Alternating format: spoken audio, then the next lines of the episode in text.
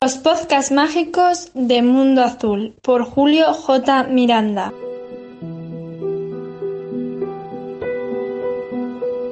Muy buenas a todos y bienvenidos a los podcasts mágicos de Mundo Azul. En el programa de hoy vamos a abordar un tema, el cual ya venía tocando, que es, como muchos de vosotros ya sabéis, de vital importancia para mí. Hoy vamos a hablar del fenómeno ovni. Pero vamos a hacerlo desde un punto de vista diferente, mezclando, como son, dos temas misteriosos. En este caso, el fenómeno ovni y la muerte de John Fitzgerald Kennedy. En primer lugar, como la historia dicta, o cierta parte de la historia, que el fenómeno ovni apareció en escena en 1947, cuando la prensa tomó conciencia verdadera de que cierto tipo de objetos extraños surcaban los cielos sin que nadie supiera lo que eran. El caso que hizo estallar todo fue el de Kenneth Arnold, piloto civil que mientras sobrevolaba la cordillera de las Cascadas, en Washington, dio reporte de cómo avistó nueve objetos extraños, en forma de boomerang, que volaban, según sus estimaciones, a 1500 kilómetros por hora. A partir de ahí, el mundo moderno y los periodistas se empezaron a sentir atraídos y comenzaron a investigar, despertando y comprobando cómo este fenómeno acompañaba al hombre desde la noche de los tiempos. Desde entonces, algo o alguien ha ido dirigiendo estas naves, estas luces, manteniendo alerta al ser humano y haciéndolo pensar. Se han ido recopilando miles, si no cientos de miles de historias por todo el mundo, testimonios y en muchos casos avistamientos masivos que han hecho prácticamente imposible desmentir el fenómeno. Bueno, siempre hay de todo. La ficha del fenómeno ovni no solo ha ido creciendo, sino obligándonos a poner la vista en cosas que antes pasaban desapercibidas. El arte, las religiones, los textos antiguos, la arqueología y la historia incluso la más que dudosa procedencia del propio ser humano. Pero, como siempre pasa, voces escépticas aún siguen negando las evidencias y aportando toda clase de teorías, la gran mayoría más fantásticas aún que las que pretenden desmentir, para justificar la inexistencia del fenómeno. Sea como fuere, al margen de ciertas personas que aún seguimos informando, el tema ovni aún está cubierto con esa fina capa aceitosa de incredulidad, la cual poco a poco se va retirando, adjudicándole la etiqueta de misterio. Pero casi como si fuera un guion cómico, todos los misterios pasan o están ligados al fenómeno ovni. Uno de ellos es la muerte del presidente JFK, quinto presidente de los Estados Unidos de América, muerto en extrañísimas circunstancias. A día de hoy, a pesar de los esfuerzos por parte de los gobiernos y algunas entidades oficiales, su asesinato sigue levantando sospechas por la cantidad de cabos sueltos.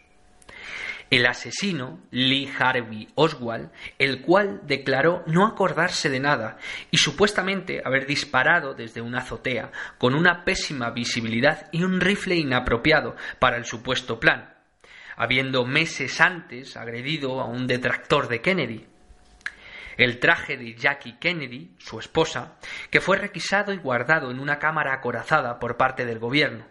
El vestido poseía manchas de sangres del impacto o impactos de bala y fue decomisado por los servicios de inteligencia norteamericanos. La seguridad, que tan solo en aquella parte del trayecto se retiró durante unos instantes de forma extraña y sin ninguna explicación aparente, el cuerpo del presidente fue rápidamente incinerado sin autopsia previa y sin aceptación por parte de la familia. Y el coche fue limpiado previamente antes de ser investigado por las autoridades. Estas, entre otras cientos de incongruencias. Una de las cosas que más ha ido cogiendo fuerza del posible motivo de su asesinato es que Kennedy quería hacer un comunicado público a toda la nación y a todo el mundo, sobre lo que él pensaba era el mayor acontecimiento de toda la humanidad, la afirmación de la existencia no sólo del fenómeno ovni, sino de la vida inteligente fuera de la Tierra. Este es el supuesto discurso que pretendía dar justo el mismo día que lo mataron, el 22 de noviembre de 1963, en Texas, Estados Unidos. Queridos compañeros americanos y habitantes del mundo, hoy partimos hacia una nueva era. La niñez de esta humanidad se está acabando y otra etapa está a punto de comenzar.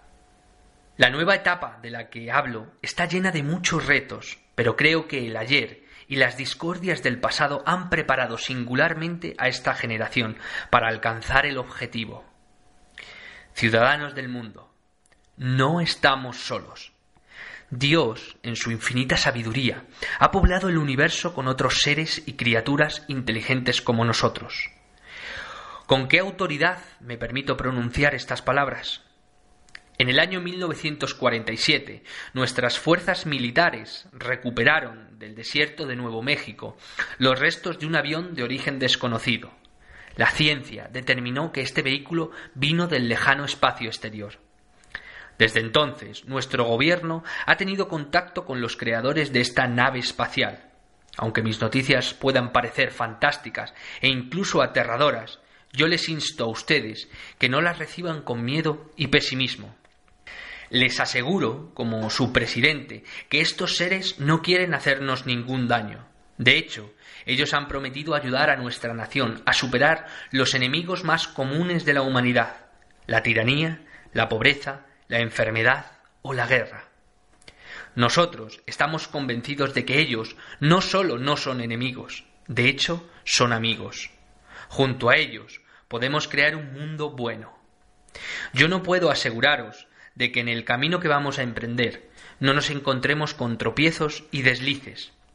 Pero creo que hemos encontrado el verdadero destino de las personas de esta gran tierra para conducir al mundo hacia un glorioso futuro.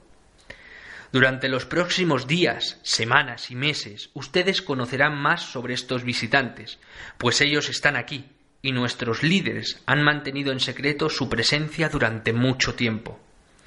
Yo les pido que no sean tímidos al futuro y que lo afronten con valor, porque nosotros podemos conseguir aquella antigua visión de paz en la tierra y prosperidad para toda la humanidad.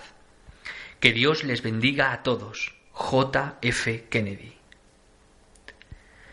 ¿Os imagináis, aquellos que me estáis escuchando, tan solo por un momento, cómo habría sido el mundo si este discurso se hubiera dado? Muchas gracias a todos por escuchar los podcasts mágicos de Mundo Azul. Recordad que podéis seguirme en mis redes sociales de Instagram y Facebook y en el canal de YouTube de Mundo Azul. Un saludo y gracias.